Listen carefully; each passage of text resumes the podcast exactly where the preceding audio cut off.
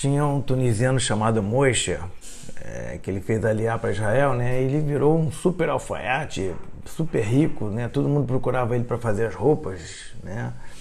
E só que depois de um tempo começou a juntar garrafas tipo PET, garrafas de vidro na loja dele e botava elas num canto. De repente elas sumiam. É, e um cara, por que ia precisar fazer isso? Ele é um cara rico, né? E bem de vida. Por que, que ele juntava garrafa para ganhar uma graninha extra, né? Na verdade, ele não precisava disso. E um dia o carro dele quebrou, né? Ele precisou de um amigo, né? Para ajudar ele.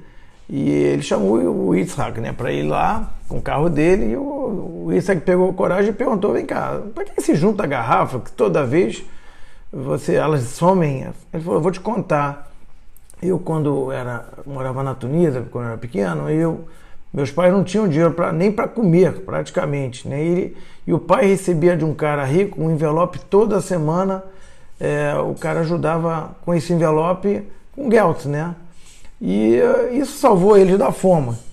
Quando ele é, passou um tempo, o cara ficou pobre, o rico, né, aquele que ajudava, e morreu. E o Moshe resolveu fazer aliar.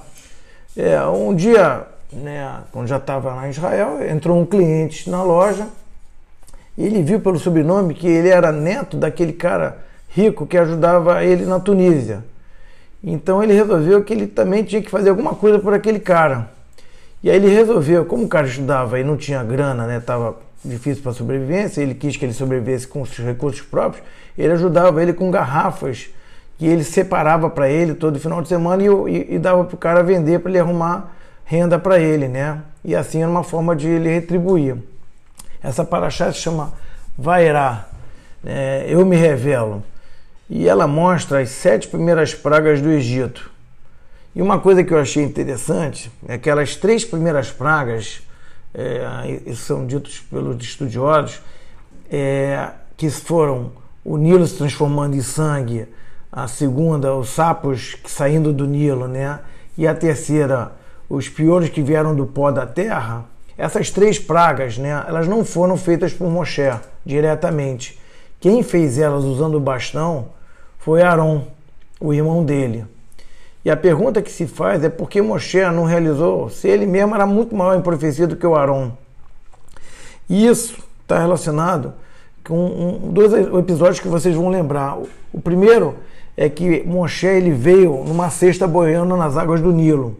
As águas, de certa forma, protegeram o, Moshe. Né? É, e a segunda foi que quando o Moshe viu o egípcio batendo no hebreu, é, o Moshe matou ele com, com os olhos, né, que usando o poder da Kabbalah, e a terra se abriu para enterrar aquele egípcio.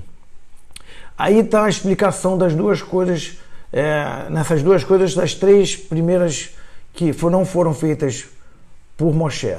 É, primeiro, que as águas que protegeram ele, quando você pega é, é, a água e, e, a água salvou, ele, ele não podia mudar algo é, na natureza. Né? A natureza das coisas são feitas de uma certa forma que você transformar elas, você está fazendo algo é, em que muda o propósito delas. Então, transformar as águas do Nilo, é, é, fazer sair sapos, milhões deles, né? E transformar os, o pó da terra, que também foram coisas que ajudaram Moshe, isso transformava a natureza normal delas. Né? Por isso, que foi criado é, desta forma, com uma forma de gratidão por Moshe não, não fazer isso, ele, ele seguiu esse caminho de não alterar esses elementos. Né? E eu, assim, pensando, eu não sei vocês, mas pela primeira vez eu comecei a entender é, o que, que a Torá fala sobre praga, porque acho que nunca a gente tinha passado uma coisa dessa. Então, eu acho que uma coisa impensável, se a gente olhar é, isso, né? A gente pode não acreditar naquelas pragas daquela época e tal, mas hoje a gente está presenciando uma coisa que um ano passado era impensável de, de a gente poder pensar no mundo, né? É, mas aí é o que eu vejo é que a nossa gratidão deve estar mais presente. É, a gente já, tá, tem que estar grato por a gente estar nos falando. É, e ainda devemos ser gratos pelas pequenas coisinhas que a gente tem no dia a dia, entendeu? Assim, eu fiquei pensando, uma esposa que traz um, um copo de água para gente, é, Alguém que abre uma porta, entendeu? um filho que vem te contar sobre algo que aconteceu na vida dele e você para para prestar atenção, entendeu? São motivos de gratidão, eu acho, né? Além de, claro, a nossa gratidão pela saúde que a gente não depende da gente, né? A gente, a gente pode fazer tudo, mas depende também é, e sobretudo lá de cima. Então, assim como o alfaiate demonstrou a gratidão ajudando o neto daquele cara que ajudou os, os pais e ele também, a gente deve lembrar das pequenas coisas também, que eu acho que é importante a gente fazer, né? Sivlot, sivlot, é, vem de sofrimento e tem a mesma palavra, a mesma origem né, de savlanut, paciência, tolerância. E o que, que tem uma coisa a ver com outra? A gente não pode ter paciência com a acomodação, com as coisas erradas. É, a gente tem, tem que ver que a gente não pode ter paciência com o sofrimento dos outros. Então, para sair do sofrimento, a gente precisa ser ativo, não pode ser passivo. Então, se você perceber um filho, um filho que está meio distante, também, por exemplo, do judaísmo, não fica passivo e aceita isso. Faz algo que vai ajudar você e vai ajudar ele, mas muda você primeiro. Entendeu? Então, a gente tem que ter gratidão justamente nessas pequenas coisas que a gente faz.